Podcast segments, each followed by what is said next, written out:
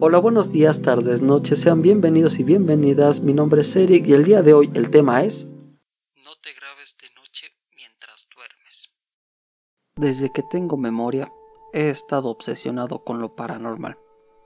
Debido a mi naturaleza inquisitiva, siempre me he sentido atraído por el estudio de los fantasmas y espíritus. Cuando pienso en cómo fue que comenzó todo, me acuerdo de mis padres ellos solían contarme historias de terror antes de irme a dormir, incluso cuando se preocupaban por dichas historias que me provocaban pesadillas. Yo insistía y amaba cada minuto de ese breve terror. Recuerdo acampar con mi familia y contar cuentos de fantasmas los unos a los otros, en un intento por asustar a quienes nos rodeaban. Conforme pasaron los años, mi pasión por lo sobrenatural creció y decreció. Por lo general, una vez que el otoño comenzaba, mi interés alcanzaba su punto máximo. No obstante, en los meses inmediatos de invierno, mi interés volvía a enfocarse en las cosas de mi vida cotidiana. Trabajo para una compañía industrial manejando números. Paso día tras día hora tras hora capturando datos e imprimiendo hojas de cálculo para mis jefes. No es el mejor trabajo del mundo, pero definitivamente tampoco es el peor, y la paga es decente. Lo suficientemente decente como para permitirme tener mi propio auto y una casa pequeña. Compré la propiedad el año pasado y empleé la mayoría de mi tiempo libre haciéndole reparaciones. Así fue como me las arreglé para conseguirla a un precio accesible para mi salario. Cuando adquirí el lugar estaba bastante deteriorado. Seguro, aún era habitable. Pero sí necesitaba reformas. Maldita sea, ni siquiera habría invitado a nadie para avisarme durante los próximos meses por la vergüenza. Cada uno de mis pagos lo invertí en arreglar y remodelar mi casa. Hasta que, mes con mes, la necesidad de invertir mi salario fue cada vez menor. Después de cambiar el piso, pintar las paredes, arreglar la corriente eléctrica y el aire acondicionado, la casa comenzó a lucir como un sitio apropiado. Realmente extraño ese lugar.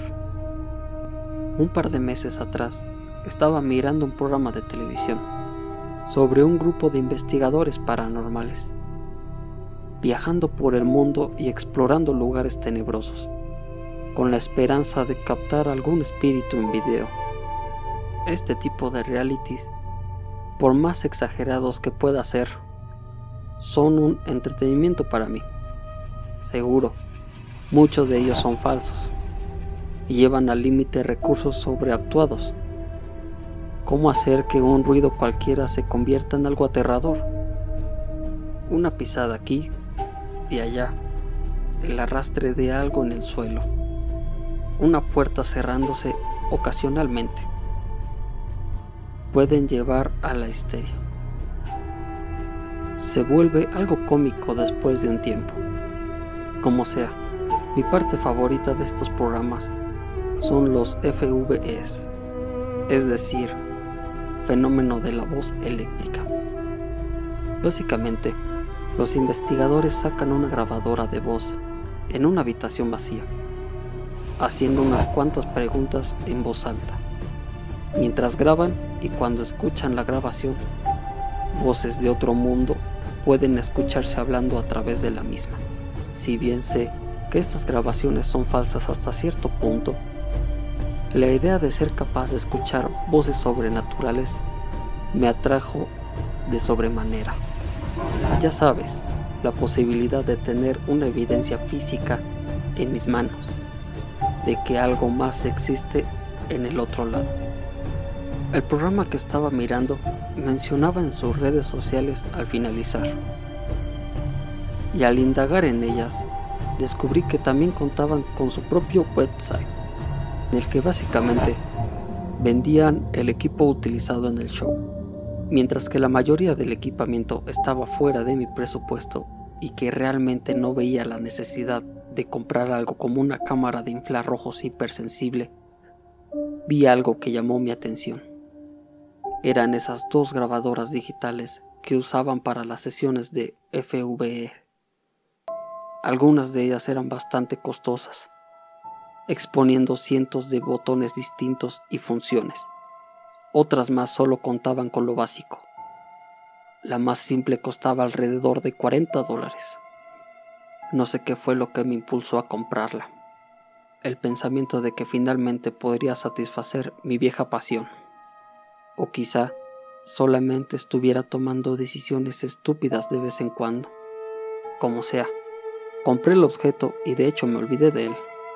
Hasta que alguien tocó a mi puerta. Tras un par de semanas, mi interés se reactivó.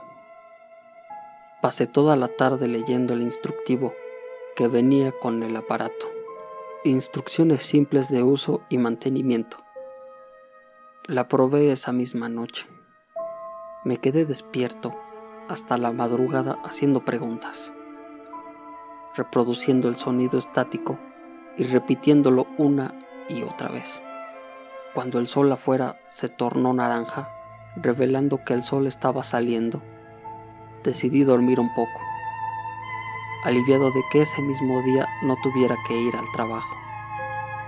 Un rato más tarde, al levantarme, volví a mirar hacia la grabadora que había comprado. Consideré que en mi casa tal vez no estaba embrujada en primer lugar, por lo cual mi falla al capturar algo era verdad. Nunca he experimentado o sentido nada paranormal desde que me mudé, así que no podía estar seguro. Después de vestirme, alistarme para la tarde, noté que había dejado el aparato al lado de mi cama, grabando mientras dormía. Me pregunté si podría escucharme roncando o incluso hablando entre sueños. Así que rebobiné la grabación hasta un punto al azar y oprimí el botón de reproducción. Por unos 30 segundos no fui capaz de escuchar nada. Entonces distinguí un sonido de arrastre, como sábanas siendo arrojadas. Otro minuto pasó y estaba a punto de apagar la grabadora cuando oí algo más. Se escuchaba como un susurro. Después de reproducirlo múltiples veces, distinguí lo que decía. Te veo. Decir que estaba en shock sería poco. Escuchar esa voz envió un escalofrío en mi espalda dorsal como nunca antes lo había sentido, mientras consideraba la posibilidad de que podía ser yo hablando dormido. No se sentía como si ese fuera el caso. Pasé el resto de la tarde escuchando la grabación con detalle, y hubo solo cuatro ocasiones en las que se grabó una voz no estoy seguro si se trata de la misma.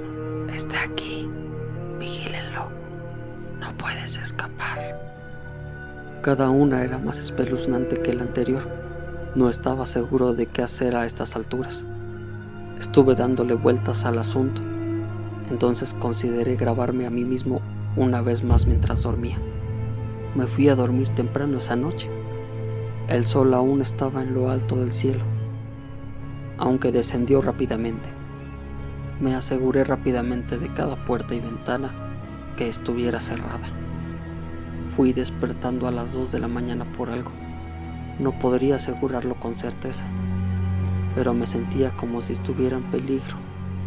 Me senté en mi cama, empapado de sudor frío y mirando alrededor de mi habitación.